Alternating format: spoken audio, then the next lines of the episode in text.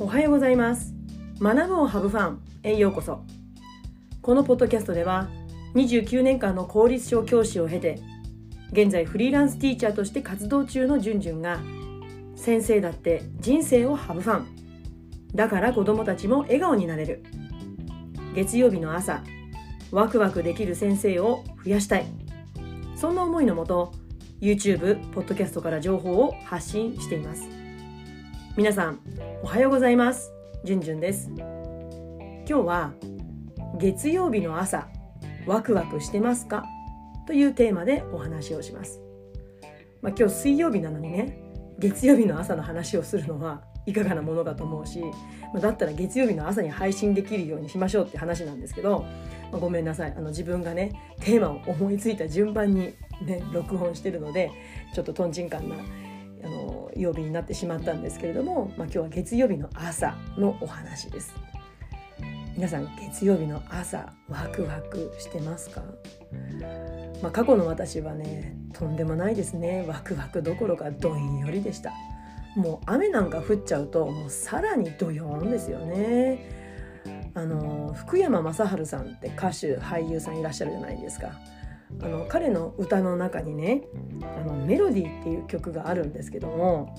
あの曲の2番だったかな「あの月曜日の雨は嫌いと」って突然歌歌ってご,、まん、ごめんなさいね。そのフレーズがあるんですよ。これ自分が昔ね仕事に行く時の通勤の車の中で CD が入っていてもうねそこがリピートされてるんですよねなんだか知らないけど車エンジンかけてその曲がかかるんですよ。うん、なんか設定した覚えが長いと思うんですけどもなぜか「月曜日の」って入るんでそう雨が嫌い月曜日も嫌い大嫌いでした。うん、何が嫌いってこれから1週間始まる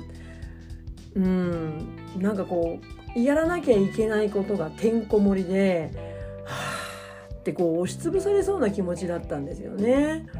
うんこれもこなさなきゃいけないあれもやらなきゃいけないってことがてんこ盛りで本当にうんざりしていました。うんそんな思い出があります。ただね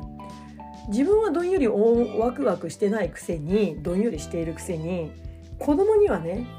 ワクワクしてほしいなって思っちゃってたんですよね。うん、自分はワクワクしてないのになんで子供だ子供たちにはってやっぱり子どもたちには笑っていてほしいなって楽しみにしてほしいなって思う。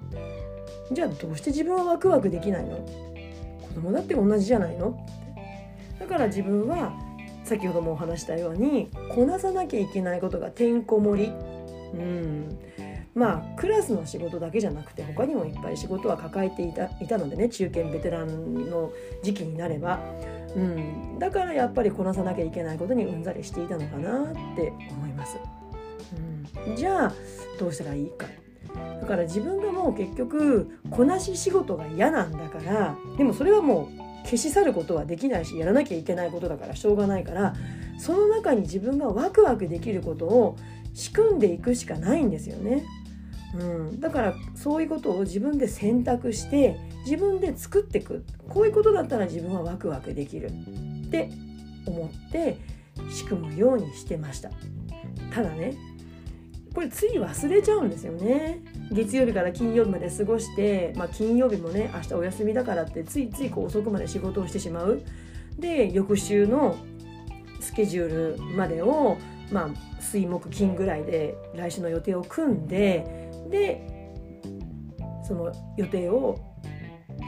学校のね机の中に引き出しにしまって職場を離れるってことを過去していたんですけれども、うん。まあ、そうすると子どもたちとの関わる仕事はもうそこで終わりなので土日はもう自分の仕事っていうふうにしているんですね。今の話です。昔は、まあ、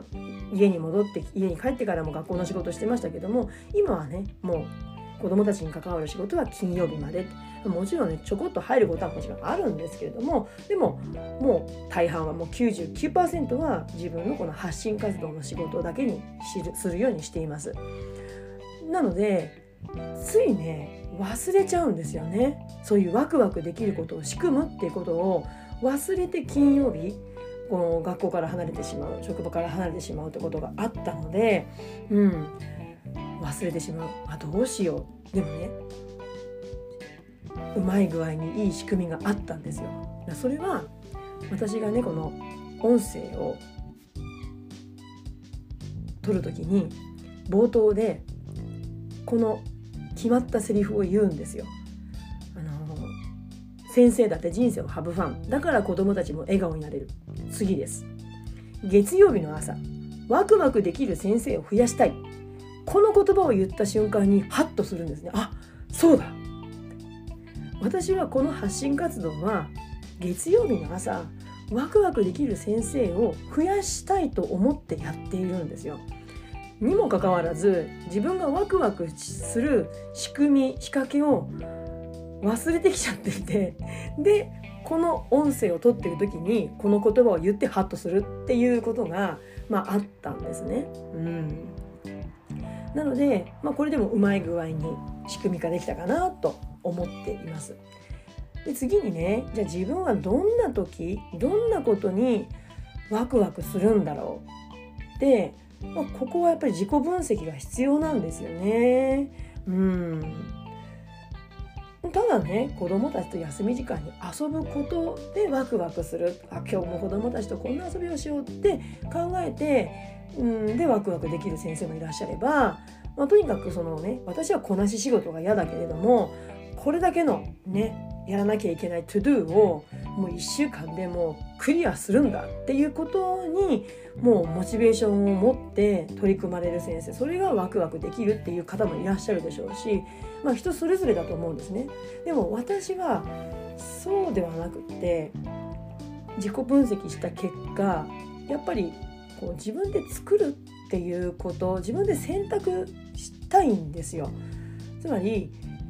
こう自分が想像もしていない子どもたちの反応を見る時がやっぱりこうすごくアドレナリンが出るのは子供すごいとかっていうふうに思っちゃうので、うん、その瞬間が私にとってはワクワクなんですね。だから事前に月曜日の朝ワクワクできるようにするにはあ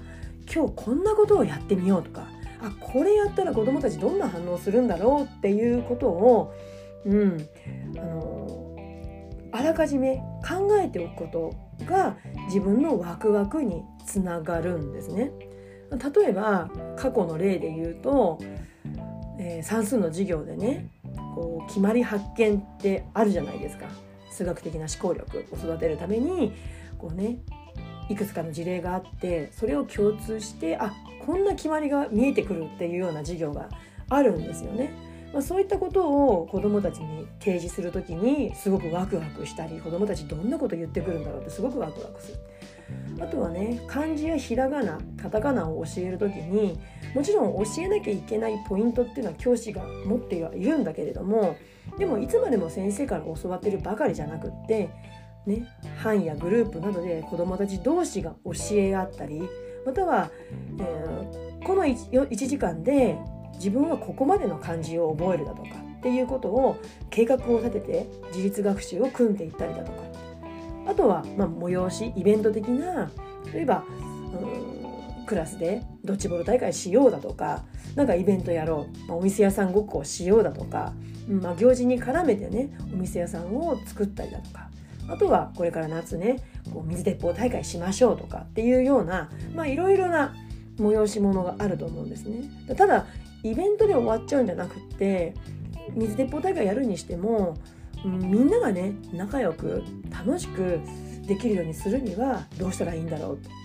ね、中には水が顔にかかることがすごく嫌だって感じる子たちもいますよね。じゃあその子も楽しめるようにするにはどうしたらいいんだろうねって投げかけた時に子どもたちなりに考えてルールを作っていく、まあ、こういうことが自分にとってはすごくワクワクすることなんですよね。うん、なので、まあ、こういったことを事前に金曜日までまたはギリギリ土日で考えてで翌週仕組んでいくっていうことをしていくと月曜日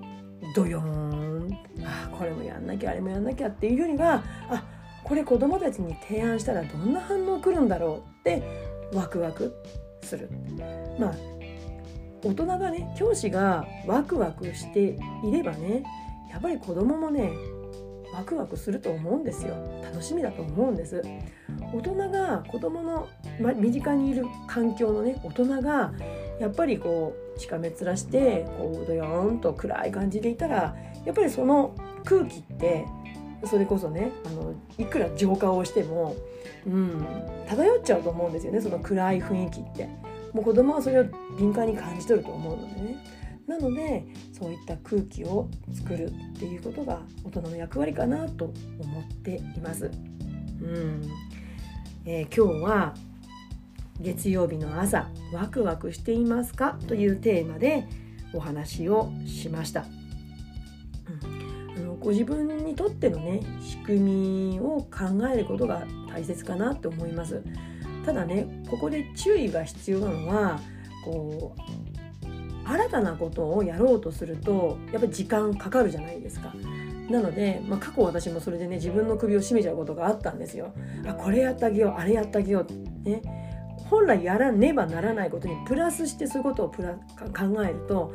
まだ時間かかるじゃないですかだからできるだけやらなきゃいけないこと、まあ、こなし仕事をいかにワクワクに変えていくかっていうことが限られた時間を有効に使うことじゃないかなと思っています。はい、まあ、何かのね参考になればありがたい嬉しいなと思いますこれから特にね学期末になりますまあ、通知表を書いたりだとか、まあ、まとめのテストでねそういった採点などに追われる時期にもなってきますので、まあ、くれぐれもねあのこなし仕事で1学期を終えることのないようにもうワクワクしながらね子どもたちと日々過ごせるような頻度になればいいなと思って今日も情報発信をさせていただきました。えー、この音声コンテンツは月水金曜日の週3回ポッドキャスト学ぶをハブファン YouTube チャンネルじゅんじゅんブログで配信しています、えー、気に入っていただけたらぜひチャンネル登録よろしくお願いします、えー、YouTube、Spotify の概要欄には、えー、私の SNS 情報一覧のリンクが貼ってあります。えその中にえ公式 LINE のリンクもありますのでぜひお友達登録をしてください。ご感想、ご質問、お悩みなどの相談などがありましたら、こちらの公式 LINE をご活用ください。それでは次回のポッドキャスト、YouTube まで。Let's have fun! Bye!